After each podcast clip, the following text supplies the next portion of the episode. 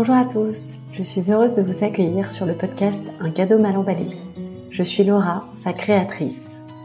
Ce podcast est né de mon expérience du burn-out en 2019 et d'une forte envie de partage pour que ceux qui passent par là ne se sentent plus aussi seuls. Aujourd'hui, le burn-out s'éloigne doucement de moi, mais pas le cadeau qu'il m'a fait. Cette conscience aiguë qu'il y a de la beauté en tout événement, que chaque épreuve a quelque chose à nous apprendre. Dans cette saison du podcast, vous entendrez les histoires de ces cadeaux mal emballés de la vie qu'ont un jour reçus mes invités. Ces partages, ils se veulent sans recette magique, ni simplification. Personne ne dit que ce n'était pas difficile ou qu'il revivrait bien volontiers ces épreuves. Simplement, c'est parfois en sachant ramasser les pépites d'apprentissage au sol en pleine tempête qu'on change le cours de son existence. À mon micro, ils racontent leurs histoires et surtout leurs chemins qui, je l'espère, vous inspireront à imaginer le vôtre. Bonne écoute.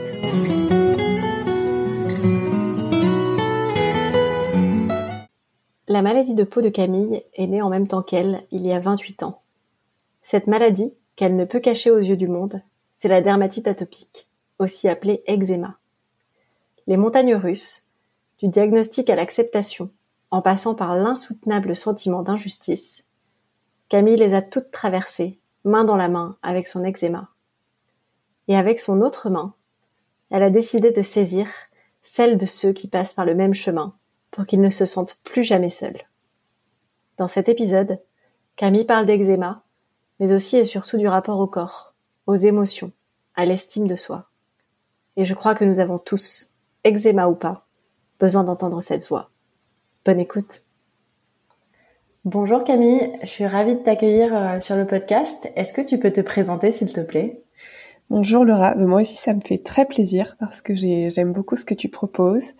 Euh, donc je m'appelle Camille, j'ai 28 ans, j'habite dans la région bordelaise et euh, aujourd'hui je suis créatrice de contenu et euh, coach holistique, notamment en tant que patiente experte dans ce qui concerne l'eczéma. Très bien. Donc effectivement, on va pas mal parler aujourd'hui euh, de l'eczéma. Euh, c'est une maladie euh, inflammatoire que tu as depuis, je crois, le début de ta vie. Est-ce que tu peux nous dire comment ça a impacté ta vie de petite fille puis de femme? Oui, alors en effet, l'eczéma, c'est une maladie donc inflammatoire et chronique qui évolue par poussée. Donc c'est vrai que parfois on a un peu l'impression que ça, a disparu et puis ça revient toquer à notre porte. C'est pas toujours très agréable. Euh, comment ça m'a impacté euh, petite? C'est vrai qu'apparemment les gens se retournaient sur moi. Je pense que ça a été surtout dur pour euh, mes parents en fait parce que euh, à l'époque on en parlait un peu moins. Il y avait beaucoup de et je pense que c'est toujours le cas aujourd'hui de culpabilité sur la mère, sur les soins. Mais c'est vrai que je me sens pas traumatisée par ça. Euh, en tout cas, j'ai eu de la chance car à l'école, j'ai jamais été moquée ou quoi que ce soit, ni à l'adolescence, donc j'ai vraiment échappé à tout ça. Et on va dire que la problématique, elle est revenue euh, plutôt il y a 4 ou 5 ans de ça. Euh, donc j'avais, je crois, 23 ou 24 ans. Et puis euh, j'ai décidé de, donc de, de, partir en voyage, de changer un petit peu de vie. Tout s'est bien passé jusqu'à en fait un moment où euh, l'eczéma est revenu de manière très très forte. Et ça a duré 14 mois consécutifs euh, d'horreur, j'ai envie de dire, parce que vraiment c'était euh, bah, insomnie sur insomnie, réveil dans des draps de sang. Des grosses difficultés sociales parce que j'avais plus envie de parler aux gens ou d'être vue parce que les gens considèrent qu'on sait pas prendre soin nous ou ont envie de nous donner des solutions et ça part d'un bon sentiment. Sauf que nous, on est un peu enfermés dans ce corps et on se sent euh, complètement paniqué en fait et euh, démuni euh, face à tout ça. Et puis le corps médical a très peu de solutions pour nous. Très peu de réponses aussi parce qu'ils sont peu formés en fait sur cette thématique-là. Même les dermatologues, ils ont vraiment peu d'heures sur la dermatite atopique, donc l'eczéma parce qu'il existe différents types hein, d'eczéma, mais moi j'ai celle qui est due du coup à une peau atopique et donc depuis la, naissance. Euh, donc, euh, bah, ce qui a été difficile, c'est de continuer à vivre en fait euh, la vie sociale, la vie professionnelle, la vie amoureuse par exemple, mais même bah, les petits plaisirs de la vie, il y en a très peu parce que bah, la douleur, elle est continue en fait. Ça s'arrête pas. C'est-à-dire que c'est euh, toute la journée, toute la nuit. Il n'y a pas vraiment de répit. Et euh, bah, on arrive vite à bout un peu de nos ressources et notamment bah, du traitement médical qui est donné, qui est la cortisone, qui souvent euh, est donné seul et donc euh, ne fonctionne pas au sens où bah, ça atténue peut-être euh, la poussée pendant un temps, mais après ça revient parce qu'en fait on n'a pas mis le doigt sur la cause de l'eczéma, on n'a pas mis le doigt sur pourquoi euh, bah, ça revient dans notre vie à ce moment-là. Et euh, s'en vient en fait un casse-tête gigantesque où on remet tout en question dans notre vie, c'est-à-dire euh, ce qu'on met sur notre peau, ce qu'on met dans notre assiette, euh, ce qui se passe dans notre entourage, euh, dans notre environnement, que ce soit pollen, intérieur, euh, humidité, etc. Euh, pareil, on nous dit souvent que c'est dans la tête, que c'est lié au stress, donc euh, on peut vite se retrouver chez un psy à essayer de comprendre. Et en fait, tout ça, eh ben, en général, c'est ça la plus grosse source de stress, c'est tout ce qu'on doit faire pour l'eczéma et toutes ces solutions qui sont souvent un peu euh, bah, vaines, quoi, parce que très souvent, on, on, fait beaucoup de trucs et on a très peu de résultats. Et donc euh, personnellement, c'est ça qui a été le plus dur pendant deux années, c'est d'autant m'investir, de vraiment mettre toute ma vie en parenthèse, entre parenthèses, pardon, et de, bah au bout d'un moment, je me suis complètement coupée du monde et euh, bah, j'ai développé une sorte de phobie sociale en fait parce que euh, ouais, j'avais l'impression de n'être plus que mon eczéma. Ouais. C'est, c'est, merci pour ce partage. C'est c'est une maladie que je connais pas bien et je pense qu'on est euh, peut-être nombreux à pas bien la connaître. Est-ce que ça, ça a joué pour toi le fait que c'est à la fois quelque chose qui se voit euh, de l'extérieur et en même temps quelque chose qui est mal connu? Comment est-ce que tu gérais cette partie-là? Euh, oui, c'est difficile que ça se voit parce que du coup les gens en font une affaire publique. Et je sais que c'est pas mal intentionné et en fait, euh, bah, j'ai réfléchi un peu sur ce sujet. J'ai échangé avec des dermatologues qui s'intéressent à la psychanalyse et en fait, la peau, euh, si la peau de l'autre nous dégoûte, ça génère du rejet. C'est humain en fait. Et euh, par contre, si la peau de l'autre est belle, il y a plus un aspect de séduction en fait.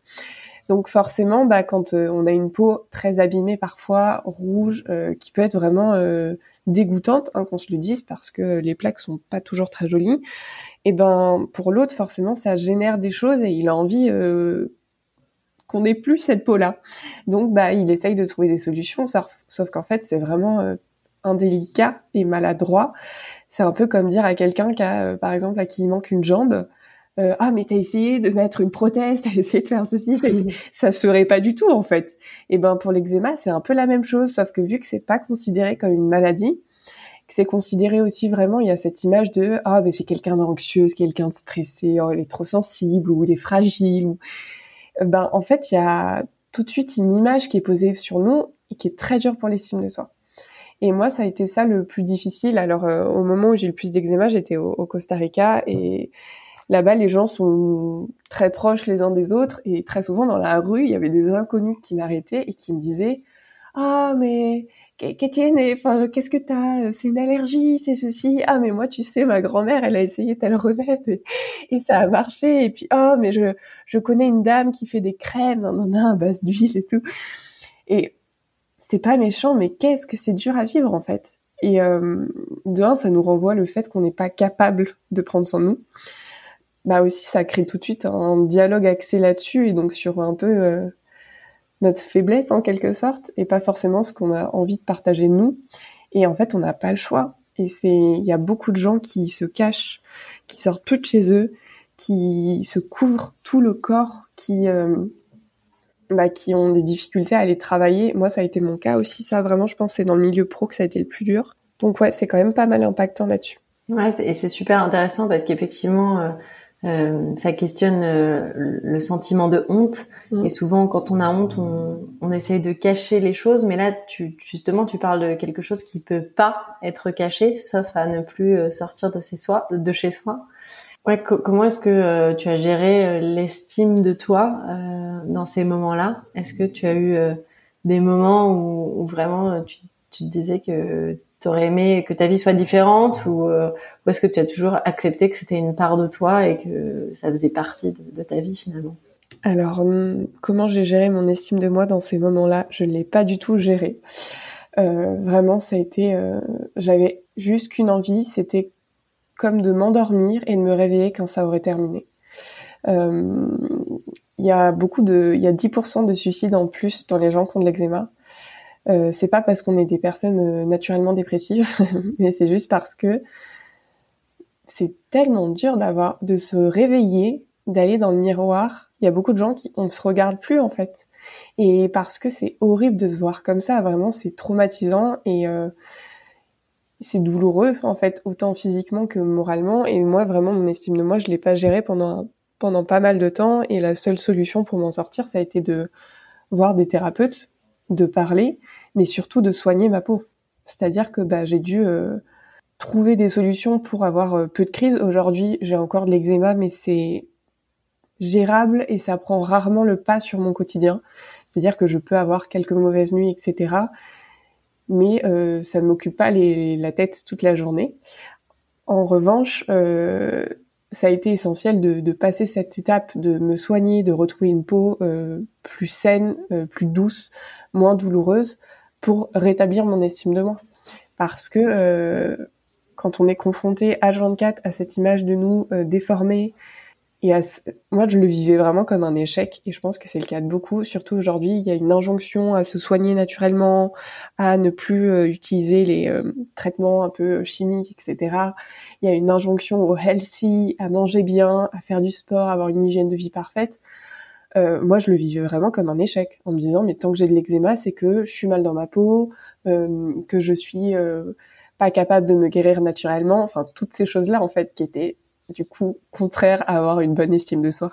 Ouais, je comprends. Surtout qu'en plus, ça ressemble un peu à un cercle vicieux si euh, tu, euh, tu n'as pas confiance en toi parce que tu as de l'eczéma et qu'en même temps, tu te dis que tu as euh, de l'eczéma parce que tu pas confiance en toi et que tu sais pas bien te soigner et prendre soin de toi. Ça doit être super difficile.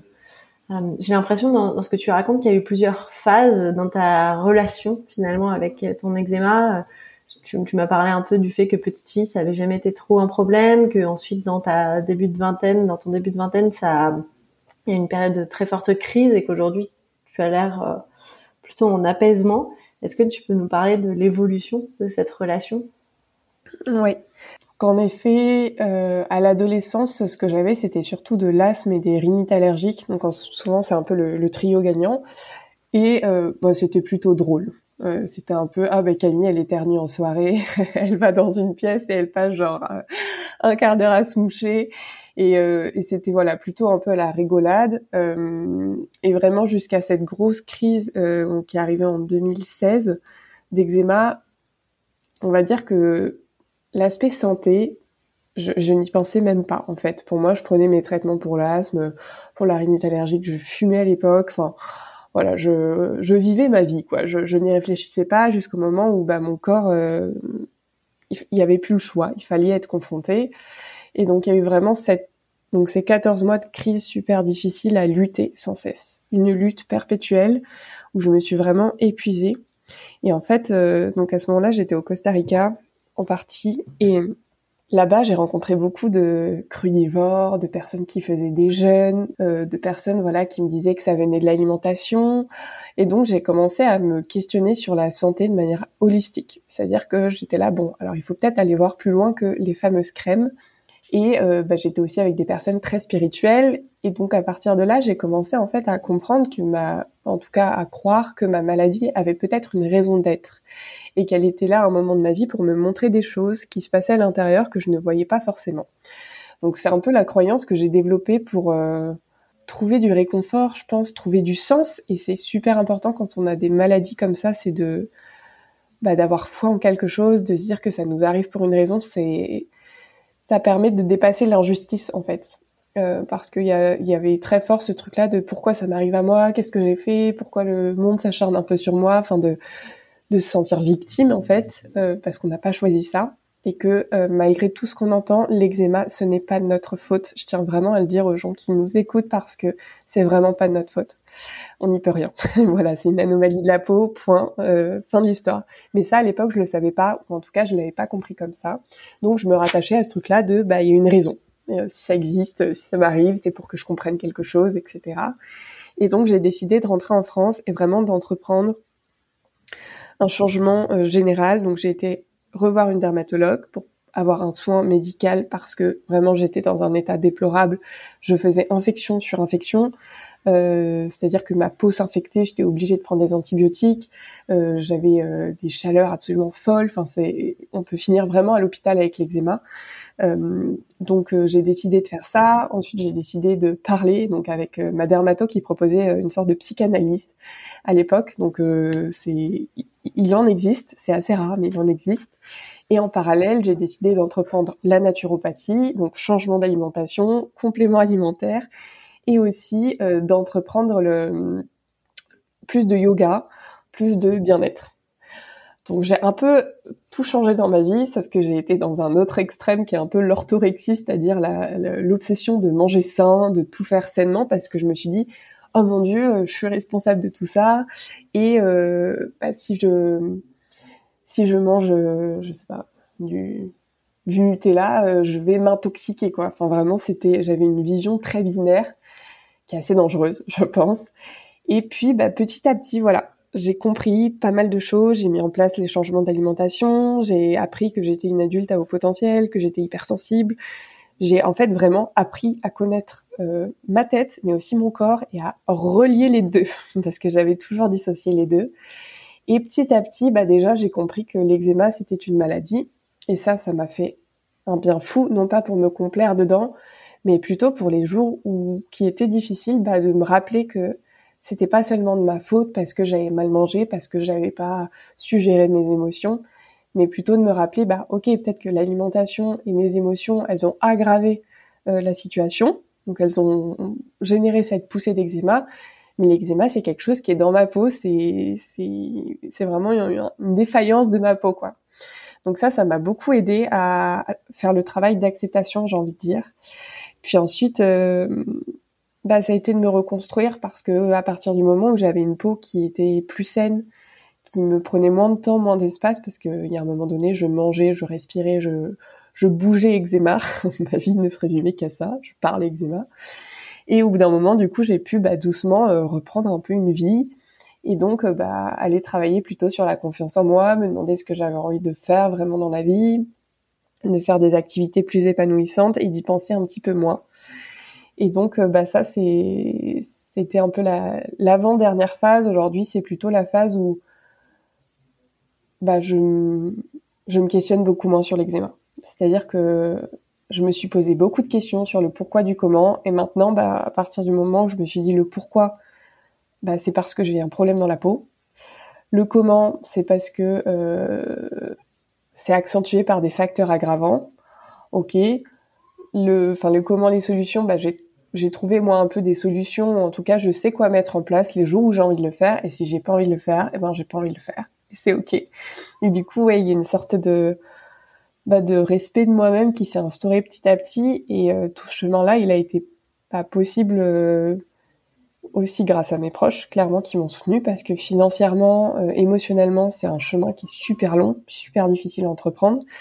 Et puis deuxièmement, bah, parce que ouais, j'ai accepté que l'eczéma, il pouvait être aussi une porte d'entrée à comprendre des choses. Et depuis, bah, je me suis reconvertie, c'est passé plein de choses. J'ai appris énormément sur moi, sur l'être humain, sur le corps le corps est une machine absolument incroyable.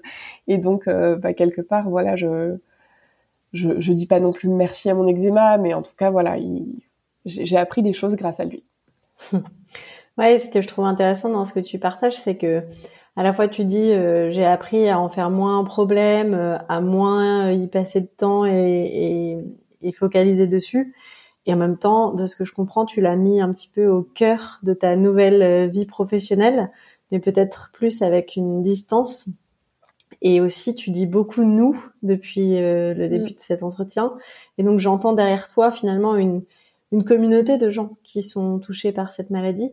Je voulais savoir, euh, comment tu as franchi le pas de dire j'en parle pas, c'est mon truc et, j'en ai un peu honte vers je me mets dans la lumière, je deviens un peu ambassadrice du sujet et je rassemble ce nous derrière moi. Oui, c'est vrai que finalement mon quotidien, c'est de parler avec beaucoup de gens qui ont de l'eczéma et, de faire beaucoup de recherches dessus. Mais en effet, il y a une distance émotionnelle euh, et je le prends vraiment maintenant plus comme une mission. Et c'est-à-dire que mes moments de repos ne sont plus consacrés à l'eczéma. Euh, ce qui s'est passé, c'est que quand j'étais vraiment super super mal, euh, dans mes nuits d'insomnie, d'angoisse, de, panique, en me demandant ce qui m'arrivait en fait, bah, j'ai fait des recherches sur Internet et j'ai trouvé un, deux témoignages qui m'ont vraiment permis de me sentir moins seule. Ensuite, j'ai été en, j'ai lu un livre aussi euh, d'une personne qui a eu de l'eczéma et qui, bah, du coup, a changé de vie aussi euh, grâce à cet eczéma. Et ça m'a permis de retrouver espoir. C'est-à-dire de me dire, ok, je suis pas seule. Euh, ok, ça peut être une, on peut tirer des choses de cette situation. Et puis ensuite en cure thermale, j'ai rencontré donc d'autres personnes qui avaient de l'eczéma du monde entier et ça a été juste un moment bah, c'était chouette en fait d'avoir des gens comme moi quelque part qui vivaient les mêmes contraintes au quotidien que moi et pas qu'on parlait forcément d'eczéma tout le temps, mais juste bah je me sentais pas jugée quand je me grattais, je me sentais pas bizarre à mettre de la crème en plein milieu de la journée au repas, enfin je dis un peu des anecdotes mais des choses comme ça. Et donc, je me suis dit, OK, il y a un vrai besoin de parler. Il y a un vrai besoin de d'échanger avec des pairs. Et euh, bah de, je, veux en fait que quelqu'un trouve sur Internet euh, un contenu qui lui fasse du bien une nuit d'insomnie. Et donc, j'ai commencé à écrire, à partager un petit peu comme ça, vraiment par... Euh, bah, juste avec l'envie de que, que ça puisse apaiser quelqu'un à un moment donné où il aille vraiment pas bien et qu'il se dise ok je suis pas tout seul je suis pas fou c'est pas de ma faute et donc j'ai commencé comme ça et puis bah en fait c'était le début vraiment sur la sphère euh, sur la sphère Instagram on va dire. Euh, c'était le début des gens qui parlaient un peu de leur pathologie, du body positive. et en France il y en avait peu encore et donc bah, rapidement il y a eu du monde qui m'a écrit, qui m'a remercié, qui m'a dit bah ouais j'avais besoin de ça et donc je me suis dit ok il faut que je continue en fait parce que moi ça va mieux mais il y a des gens qui, qui sont encore dans ce, ce sentiment d'être abandonnés, d'être impuissants, etc. Et donc j'ai commencé à essayer d'aller chercher des solutions pour eux. Je me suis formée au coaching holistique en parallèle pour mieux comprendre comment les maladies pouvaient être multifactorielles, comment les choses étaient connectées entre elles. Pourquoi en fait quand on changeait d'alimentation, parfois il y avait aucun impact. Et en fait j'ai compris parce que le, bah, le, le, sentiment de bonheur, on va dire, est aussi important qu'une alimentation saine et que si on fait l'un sans l'autre, on peut manger autant de brocoli qu'on veut, comme le disait euh, mon prof. Euh, si on est stressé, on prendra pas les nutriments de ce brocoli, grosso modo. Donc euh, ça m'a permis en fait de comprendre les choses et j'avais à cœur de partager tout ce que j'apprenais parce que en général les gens se mettent dans une sorte de quête aussi comme comme j'ai eu de ok qu'est-ce que je peux faire en plus de la crème? Et donc j'avais vraiment envie de leur donner des pistes et puis petit à petit j'ai accompagné des personnes en individuel euh, souvent il y avait vraiment cet apaisement de pouvoir enfin en parler, de se déculpabiliser beaucoup. C'est vraiment la thématique qui revenait. Et puis euh, là, petit à petit, donc j'ai créé un programme en ligne parce que je me rends compte que il y a des intervenants, des dermatologues, des thérapeutes qui sont exceptionnels, qui ont beaucoup à apprendre, à enseigner, et que bah ils n'ont pas forcément la parole ou en tout cas qu'on n'arrive pas forcément à communiquer avec eux parce qu'ils sont trop occupés, parce que ils n'ont pas forcément euh, voilà l'accès au digital comme euh, nous on peut l'avoir, enfin en tout cas l'envie de mettre en place des choses. Et donc je me suis dit bah je vais créer ça. Et donc j'ai créé un programme avec des intervenants et des groupes de parole pour vraiment sur trois mois voir tous les aspects de l'eczéma, donc que ce soit de la peau, le truc typique de la dermatologie, mais avec une approche holistique, de l'alimentation, de la gestion des émotions, de la connaissance de soi, de la dimension un peu énergétique, du bien-être, enfin voilà, d'aller voir un peu tout dans sa globalité pour avoir une sorte d'énorme boîte à outils et de gagner en fait du temps, mais surtout un sentiment de soutien quoi. c'est génial. Ce que j'aime beaucoup dans ce que tu proposes, et, tu vois, je t'ai découvert par tes valeurs parce que je, je n'ai pas d'eczéma et je, du coup, je suis pas touchée par le sujet de près, mais euh, je t'ai découvert par euh, les valeurs que tu partages et je me suis reconnue euh, là-dedans. Ce que j'aime beaucoup, dans ce que tu fais, c'est cette vision non binaire justement, qui n'oppose pas la médecine allopathique avec une approche plus naturelle, parce que je trouve que sur plein de sujets et peut-être celui-là aussi, on a parfois tendance à opposer les deux. Et moi, tu sais, j'ai traversé un burn-out et j'ai été euh, parfois un peu remuée de voir euh, ces oppositions. Moi, j'ai une approche à la base euh, très traditionnelle de la question. je, mes parents sont médecins, donc pour moi, quand tu as un problème de santé, mon réflexe, effectivement, c'est de consulter un médecin et c'est ce que j'ai fait. et puis, j'ai eu besoin d'aller plus loin, de faire d'autres choses. Et j'ai fait beaucoup de choses d'ailleurs, de acupuncture, euh, euh, voir un naturopathe, un ostéopathe, euh, faire de l'hypnothérapie. Enfin, j'ai testé pas mal de choses. Et j'ai parfois eu des thérapeutes qui me faisaient beaucoup de bien et qui en même temps, paradoxalement, me disaient faut arrêter vos traitements, c'est n'importe quoi. Et moi, ça m'a fait peur, mm. en fait, qu'on me dise d'arrêter des traitements médicaux, surtout vraiment de quelqu'un qui, du coup, n'est pas médecin.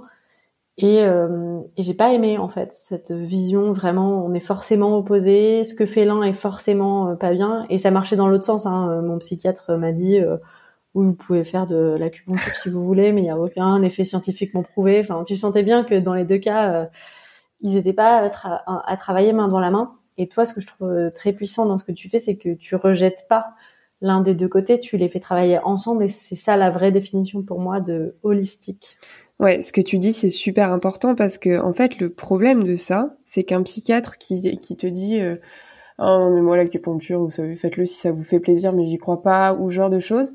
Déjà, ça crée, en fait, une rupture, euh, et ça fait perdre confiance en ce thérapeute. C'est-à-dire qu'on se sent pas forcément soutenu. Du coup, on sait plus trop ce qu'on peut lui dire ou pas lui dire. Enfin, il y a un peu tout ça qui rentre en jeu ça nous met aussi en doute de est-ce que je devrais vraiment faire de l'acupuncture du coup. Et puis quand on va faire ce rendez-vous d'acupuncture, on y va peut-être avec de la peur et une appréhension qui fait que bah, les effets vont être réduits en fait. C'est un peu l'aspect euh, placebo. Bah, notre esprit, il fait aussi une partie du travail quoi. Et euh, vice versa pour les thérapeutes euh, alternatifs. Moi, j'en ai eu hein, qui m'ont dit ah non mais telle personne vous a dit n'importe quoi ou bah, en fait du coup on sait plus à qui s'en remettre et on se sent encore plus seul dans ce chemin déjà qui est compliqué. Et c'est pour ça que moi je me suis mis en, quête, je me suis dit ok, des thérapeutes euh, ou des médecins qui acceptent l'un et l'autre, ça doit exister. Et donc j'en ai cherché et j'en ai trouvé plein. Euh, petit à petit, j'en découvre de plus en plus. Et c'est ces gens-là, moi, qui me passionnent parce que pour moi, c'est ceux qui déjà écoutent le patient, avant de débattre sur euh, quelle médecine. Je crois que c'est pas la question en fait. La question c'est de comment faire que le patient se sente mieux. Et c'est ça qui est vraiment important. C'est pas de savoir qui a raison. Enfin, en tout cas selon moi. Et c'est un peu comme ce débat euh, cortisone vs produit naturel euh, qui existe beaucoup dans l'eczéma. Alors je le comprends, je le respecte complètement. Mais parfois, je, propose aussi aux gens de décentrer ce, ce discours-là en leur demandant, OK, qu'est-ce qui est important pour toi aujourd'hui? Et parfois, bah, c'est pas cette quête du naturel, mais c'est plutôt la quête de retrouver de la vie, être soulagé, et euh, ou alors parfois c'est plutôt bah, vraiment j'ai envie de revenir à, au plus naturel possible, à, à, mon essentiel, de mieux comprendre mon corps, et j'ai du temps pour ça. Et en fonction, bah, la réponse en fait médicale ou non est pas la même. Et, euh, et donc euh, voilà, c'est vrai que je trouve ça très intéressant de, de relier ces médecines-là et et il existe plein de médecins et quand on, ben, ne serait-ce que Christophe André, qui, euh, qui est psychiatre, qui a intégré la méditation dans les hôpitaux, tous ces sophrologues, ces art thérapeutes qui arrivent dans les hôpitaux, ne serait-ce que, je crois que c'est l'hypnose aussi qui est utilisée pour euh, pour endormir certains patients. Euh, moi, je travaille là avec des dermatologues qui parlent de faire des câlins aux arbres, qui parlent de changer son alimentation, qui parlent de prendre des compléments alimentaires ou des probiotiques, qui me parlent du microbiote. Enfin, ça existe en fait. Et, euh, et je trouve que pour moi, c'est la future médecine. Parce que, en tout cas, moi, j'avais besoin aussi de ce côté un peu terre à terre de la médecine allopathique. Et je pars du principe que j'ai quand même une maladie euh, qui est quand même du monde euh, principalement, on va dire, actuel, c'est-à-dire avec la pollution, les allergènes, le fait que notre alimentation, elle, bah, elle soit moins riche en nutriments. Enfin, ces, tous ces aspects-là, le stress qu'on vit chronique, tout ce qu'on se prend un peu des générations d'avant, et eh ben tout ça fait qu'il y a 30% d'eczéma en plus aujourd'hui. Donc on peut pas nier le fait que il faut, grandir un peu avec euh, notre environnement et que bah, si c'est une maladie, il y a un moment donné où parfois le médical est nécessaire. Et, euh, et c'est juste de savoir euh, s'accorder avec ses propres valeurs et de réfléchir à ce qui va nous faire le plus de bien en fonction de chacun et de respecter que les autres suivent un chemin différent parce que la maladie, elle est unique et je pense que dans le cas du burn-out, c'est la même chose. Chacun le vit d'une manière complètement différente et que j'imagine qu'il y a plein de solutions différentes. Ouais, ça c'est sûr. Et, tu parles donc du, fait que c'est une maladie. Je ne sais pas si c'est euh, une maladie euh, héréditaire, si c'est quelque chose qui touche d'autres membres de ta famille. Je voulais savoir euh, comment tu avais géré ce sentiment d'injustice dont tu as parlé un petit peu tout à l'heure en disant pourquoi ça m'arrive à moi et pas à d'autres. comment tu as transformé cette injustice que tu ressentais? Ça a mis du temps je pense qu'il y a de temps en temps, je ressens encore cette injustice, mais en fait, je l'ai transformée bah, déjà grâce, je pense, au travail de coaching, euh, en, utilisant un peu ces outils-là. Souvent, je me pose la question, est-ce que ça te sert ou est-ce que ça te dessert? Et qu'est-ce qu'il y a de caché derrière ça? Et du coup, ça me permet d'aller vraiment à, à ce qui est utile. je suis quelqu'un qui, aime le côté utile, productif, euh, voilà, euh, perdre mon temps, c'est pas mon truc, malgré que ça puisse, ça pourrait me faire du bien de temps en temps d'apprendre à mieux me reposer. Mais euh, bah du coup, au bout d'un moment, me complaire dans l'injustice, ça me, je me suis dit mais ça ne m'apporte rien en fait, et ça me dessert. Et donc c'est un peu purement une sorte de déclic dans la tête où on se dit bon bah quelle pensée je vais mettre à la place quoi. Et puis ouais, principalement ça. Qu'est-ce que tu as choisi de mettre à la place comme pensée du coup? Eh bien, euh, je me suis dit que, ok, c'était peut-être pas chouette et que ça me rendait la vie plus compliquée et que je devais me poser plus de questions, mais que ça me permettait aussi d'avoir un mode de vie plus sain parce qu'aujourd'hui j'ai j'ai un mode de vie quand même très sain et que ça m'empêchera sûrement de vivre des maladies plus violente, plus douloureuse par la suite, euh, peut-être plus dramatique aussi. Ça me permet d'avoir une conscience du corps euh, et de comment en prendre soin de manière beaucoup plus autonome. J'ai l'impression en fait d'avoir euh, bah, repris un peu les rênes de ma propre vie et d'être passé un peu de la victime ouais qui aussi ne va juste voir le médecin parce que j'allais voir le médecin tout le temps avant vraiment. J'étais tout le temps malade en fait. Et ben aujourd'hui je vais le voir très peu. Je vais le voir quand j'en ai besoin. Mais en fait j'ai un peu repris euh, le contrôle sur mon corps quoi. Et j'ai retrouvé du coup une sorte de force euh, d'énergie. Et bah ouais je pense que je l'ai remplacé par ça par le fait que ok ça va m'éviter des casseroles plus tard. Ça me permet de mieux connaître mon corps de mieux savoir m'en servir de mieux savoir le, guérir aussi. Et donc euh, donc je me suis dit finalement c'est peut-être pas plus mal que j'ai ça. Et euh, donc tu m'as parlé de la, la communauté aussi, euh, parce qu'aujourd'hui euh, j'ai vu qu'il y avait 1400 personnes qui te suivent et j'imagine avec qui tu as des échanges. Est-ce que ces échanges-là, ils nourrissent aussi ta, vision de ce qui t'arrive et qu'est-ce que ça t'apporte en fait? Alors ces échanges, clairement Enfin, c'est surtout moi ce que j'aime le plus, c'est les groupes de parole. J'en propose des gratuits de temps en temps et euh, j'adore parce que bah, c'est comme vraiment atteindre la mission que je m'étais fixée et c'est là où je vois à quel point c'est utile. Parce que je les vois en général échanger entre eux, entre elles et et je vois à quel point ça leur fait du bien et ça c'est vraiment c'est c'est genre ok ça valait le coup toutes ces heures passées ça valait le coup de deux, bah, moi, ça m'apporte. J'ai toujours aimé écrire, donc c'est vraiment un exutoire pour moi. Euh, la créativité, je, ça, ça, me nourrit énormément, donc clairement, bah, ça me permet ça. Et puis, bah, aujourd'hui, ce que, ce que ça m'apporte encore plus, c'est que bah, la communauté 1400, euh, bah, ça me paraît fou. Je pense que je réalise pas trop. Euh, ça reste qu'un chiffre en fait, mais ça me permet aujourd'hui bah, de pouvoir aller voir des professionnels, euh, des dermatologues, de leur dire voilà, moi, j'ai un lien de confiance avec beaucoup de gens qui ont de l'eczéma, qui ont envie de trouver des solutions. J'aime ce que vous pouvez défendre, ce que vous pouvez partager, et j'ai envie de vous mettre en relation. Et du coup, ça me permet de partager des messages à plus grande échelle, des messages qui sont euh, les dermatologues sont super euh, occupés, ils ont pas assez de place, ils ont pas assez de temps, et donc là, ça me permet de bah, répandre des messages, des outils, des informations à plus grande échelle. Et c'est ça que je trouve merveilleux. Et euh, de pouvoir donner ouais tout un tas d'outils, de ressources, et de rappeler toujours, toujours, toujours aux gens qui sont pas tout seuls et que tout est impermanent. Et du coup, c'est ça qui me nourrit le plus en fait, c'est de me dire que, enfin, quand je reçois des messages de gens qui me disent ah, j'étais dans une insomnie et je suis tombée sur ton compte et euh, merci, et ben ça pour moi c'est juste ok, c'était ma mission quoi. Donc euh, je suis super contente pour ça. Ouais, c'est génial euh, de d'apporter sa, sa pierre à l'édifice et, et, je pense que c'est ce côté euh, vous n'êtes pas seul que j'ai auquel je me suis beaucoup identifiée parce que je pense que quand on traverse une épreuve, il y a un peu la double peine de à la fois bah, vivre ce qu'on a à vivre et qui est pas toujours rigolo et en même temps avoir l'impression d'être complètement incompris, mmh. seul et, et je trouve que ces, communautés, ça permet de partager tout en maintenant vraiment cette singularité parce que euh, la façon dont tu le vis n'est pas celle du voisin et, et vice versa. Mais en même temps, euh, à partir du moment où il y a des éléments en commun, ça fait quand même du bien de, de partager. Et c'est vrai que ça, c'est un retour qui, qui fait chaud au cœur en général. Hein. Complètement. Tu me vois pas, mais je hoche la tête euh, en faisant oui, oui, oui, oui, oui. Est-ce que euh, aujourd'hui, tu, il t'arrive encore d'essayer d'imaginer euh, ce que serait ta vie sans eczéma ou est-ce que tu, tu mets le doigt sur ce que ça t'apprend ou ça t'a appris d'avoir cette maladie?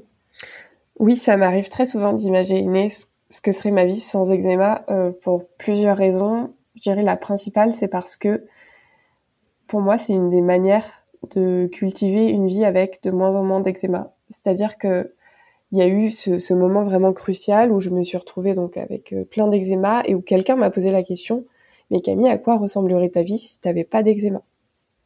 Et eh ben clairement c'était flippant parce que vu que l'eczéma avait pris toute la place, il y avait plus rien d'autre qui occupait ma vie. Et donc je me suis dit bah en fait euh, sans eczéma euh, je, je paniquerais, je serais pas bien. Et aussi ça m'a permis de comprendre que c'était pas que l'eczéma le problème. Donc euh, régulièrement, je, fais cet exercice-là un peu, et puis en fait, comme je disais, de plus en plus, c'est vraiment pas l'eczéma qui régit ma vie, c'est-à-dire que j'ai tendance à presque l'oublier et à revenir en fait à l'eczéma que j'ai eu plus petite, c'est-à-dire que toute mon adolescence, j'ai retrouvé des photos, j'ai eu l'eczéma, mais j'en ai aucun souvenir. Euh, j'en avais pas forcément beaucoup, mais j'avais toujours une épaule avec une petite plaque, un bras avec une petite plaque, enfin. Et en fait, ça a toujours été un peu là. Et sauf que ben, vu que j'y donnais pas tellement d'importance, bon, je me soignais pas correctement, ça c'est une chose, et du coup euh, j'ai pris beaucoup d'antibiotiques qui ont réduit à néant mon système digestif et qui ont empiré mon eczéma. Mais euh, quelque part, ben, au moins je profitais de la vie. Et donc aujourd'hui, mon objectif c'est un peu celui-ci, c'est-à-dire de de je suis pas dans une lutte de vouloir vivre sans eczéma, d'être euh, 100% naturel, etc. Euh, parce que je pense pas que c'est ce qui me rendra heureuse. Par contre, je suis dans une démarche de, ok, l'eczéma m'a permis en fait d'apprendre comment euh, améliorer ma santé, vraiment de l'intérieur. Euh, qu'est-ce que, en fait, qu'est-ce qui me fait du bien, comment rétablir mon microbiote, donc ma sphère intestinale et tout ça. Vraiment pour moi, c'est super important. J'ai aussi pu comprendre tout mon historique de santé parce que euh, petite, j'avais des migraines très régulièrement, euh, quasiment tous les jours, pour être honnête. Euh, j'ai grandi avec des maux de tête, avec des rhinites allergiques, avec des rhumes tout le temps, avec euh, une pneumonie, avec la mononucléose. Enfin, j'ai toujours eu des trucs, des cystites, des mycoses, des machins, des trucs. Et en fait, je me rendais pas compte que tout ça s'était connecté. Et donc aujourd'hui, bah, ça m'a apporté ça, c'est-à-dire que quand j'ai un, donc j'ai toujours hein, des petits troubles digestifs, le nez bouché, des allergies, mais à toute petite échelle, parce que bah, je sais que c'est un chemin qui va demander du temps. Euh, ça fait 28 ans que j'ai tout ça, ça peut pas disparaître du jour au lendemain. Mais par contre, bah maintenant, je comprends un peu mieux. C'est-à-dire que je sais que si je vais manger un peu trop d'aliments inflammatoires, il y a des chances que j'ai le nez davantage bouché. Donc, par exemple, si j'ai la force, eh ben, c'est d'aller me laver le nez un peu plus, euh, de manger euh, plus de légumes, bah, de euh, faire euh, de la respiration autant que possible pour aider mon corps en fait à évacuer tout ça, euh, à prendre du magnésium quand je sais que j'en ai besoin. Enfin voilà, apprendre un peu à gérer ma santé comme ça. Ça veut pas dire que je ne fais plus confiance aux autres. Loin de là, j'ai pas toutes les infos, mais ça m'a permis voilà de gagner en autonomie un petit peu et ça c'est vraiment super chouette.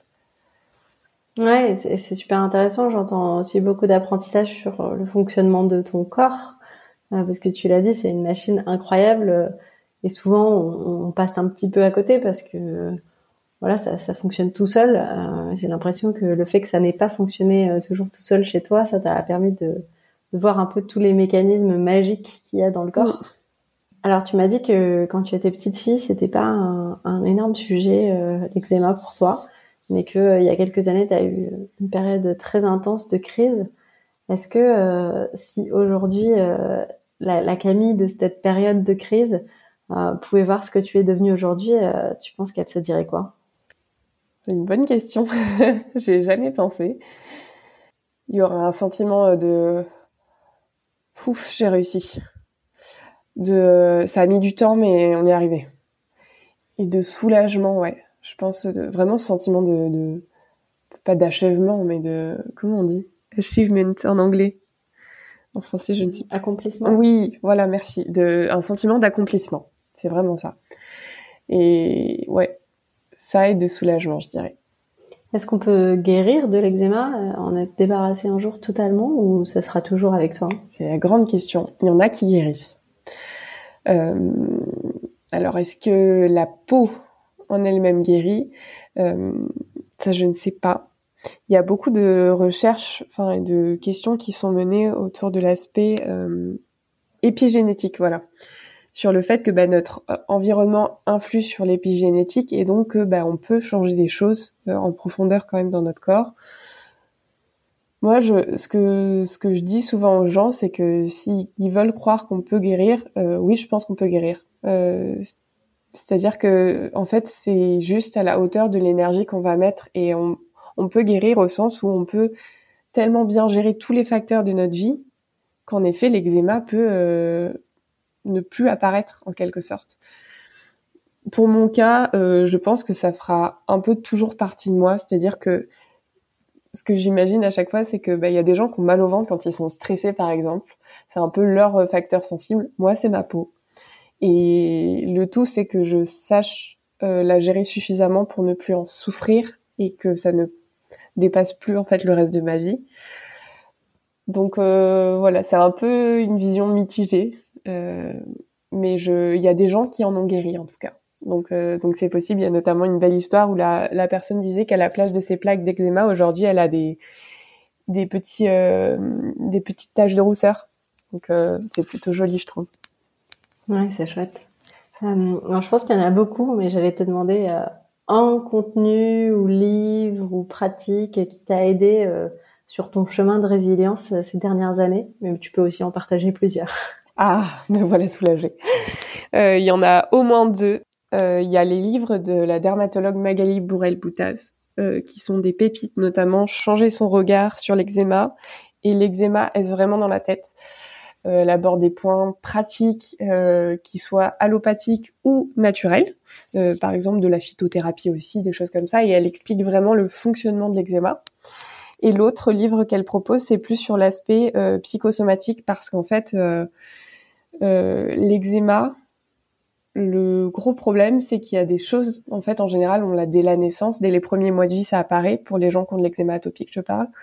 Et du coup, euh, ça a un impact énorme sur notre relation aux autres, sur ce sentiment de honte euh, dont on parlait un peu plus tôt, sur le sentiment de sécurité intérieure. En fait, ça a un impact énorme. C'est euh, bah, comme toute, euh, enfin comme beaucoup de maladies qui arrivent dans l'enfance, en fait, bah, ça impacte notre développement.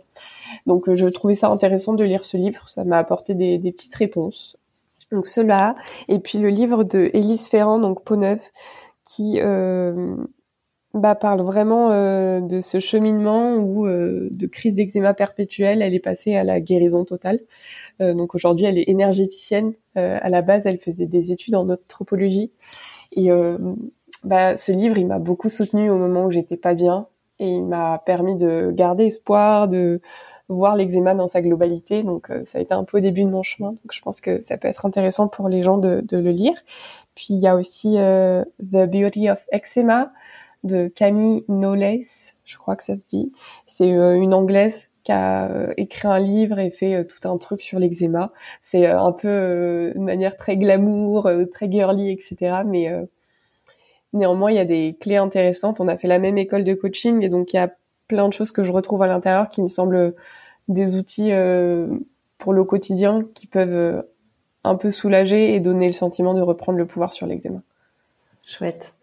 Euh, oui, d'ailleurs, on a beaucoup parlé de ton action pour l'eczéma, mais aujourd'hui, tu es, tu accompagnes aussi, je crois, euh, des personnes sur d'autres euh, sujets, des personnes qui sont pas forcément touchées par l'eczéma.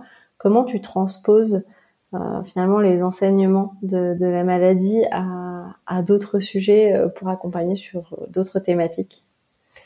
Oui, alors les personnes que j'accompagne en général sont hypersensibles. et du coup, ce que je transpose beaucoup, c'est la reconnexion au corps. C'est-à-dire qu'on est très souvent détaché de notre corps, on n'a pas appris à le ressentir, à l'écouter, à l'entendre. Et donc, bah, je propose euh, des outils pour euh, se poser les bonnes questions, mais aussi tout simplement euh, bah, ressentir davantage les zones de son corps, nos émotions, ce qui se passe à l'intérieur. Et c'est principalement en fait le, le, coaching que je propose, c'est beaucoup d'écoute euh, qui permet aux gens de trouver leur propre solution. Et donc ça, ça se transpose à n'importe qui parce que oui, je parle d'eczéma, mais en fait, on parle surtout euh, du rapport au corps, du rapport à ses émotions, de de ce qui n'est pas contrôlable, euh, de ce sentiment de perte donc de contrôle, de d'estime de soi, etc. Et ça, ça peut arriver à n'importe qui malheureusement. Donc l'idée, c'est de leur montrer que bah, de réapprendre un peu la vulnérabilité euh, et que ça ne veut pas dire qu'elles sont faibles, mais que euh, qu'elles ont des ressources, euh, qu'elles ont leur fragilité et qu'elles peuvent les accepter pour éviter l'épuisement en l'occurrence. De ce côté un peu euh, super héros qui peut pas se reposer, qui doit toujours être forte, etc. Donc voilà. Trop bien. je partagerai de toute façon dans les notes de l'épisode le lien vers vers ton compte. Est-ce qu'il y a euh, une dernière chose que tu voulais partager? Bah déjà merci à toi. Euh, c'était c'était chouette d'échanger avec toi, de se poser des questions que je me pose pas toujours. Et puis euh, à n'importe qui qui a une maladie chronique, qui ne se sent pas écouté par les médecins ou compris par son entourage, faites-vous confiance. Écoutez votre intuition. moi, par exemple, pendant longtemps, j'étais convaincue que c'était dans mon ventre. Aujourd'hui, j'ai les réponses j'ai j'ai les preuves en quelque sorte euh, sur du papier qui me disent qu'en effet c'est dans mon ventre que mon eczéma en fait a trouvé un peu euh, son terrain de jeu euh, gigantesque. Donc si vous avez une intuition et que les médecins ne vous écoutent pas, ne ne vous accompagnent pas sur ce chemin-là pour trouver vos réponses, changez de médecin. N'ayez pas peur en fait et sentez-vous légitime d'avoir une maladie. C'est pas forcément dans la tête c'est en général surtout dans le ventre. ça commence par là et ensuite ça se répand ailleurs et ça a un impact sur le reste. Mais euh, voilà, vraiment euh, croyez en vous. Euh, faites-vous accompagner par des gens qui vous soutiennent, c'est super important. Et, et vous n'êtes pas tout seul. Voilà, il y a un tas de gens, malheureusement trop de gens, qui souffrent de maladies chroniques aujourd'hui. Il y a des solutions qui sont en marche. Il y a tout l'univers du microbiote qui se démocratise, de la santé holistique. Il y a des gens toute la médecine fonctionnelle qui euh, prennent de plus en plus de place. Et encore une fois, par contre, euh, gardez votre euh, libre arbitre avec les thérapeutes. c'est pas parce qu'ils vous disent quelque chose que c'est la vérité. Faites toujours voilà confiance à votre intuition avant tout et, et d'ajuster, de garder voilà, d'aller chercher peut-être pourquoi on vous dit ça et voilà de pas faire confiance non plus les yeux fermés à n'importe qui. Trop bien. Merci beaucoup Camille. Merci à toi Laura, c'était un plaisir. Merci d'avoir écouté cet épisode. Si vous l'avez aimé, abonnez-vous au podcast sur votre plateforme d'écoute préférée pour ne rater aucun épisode.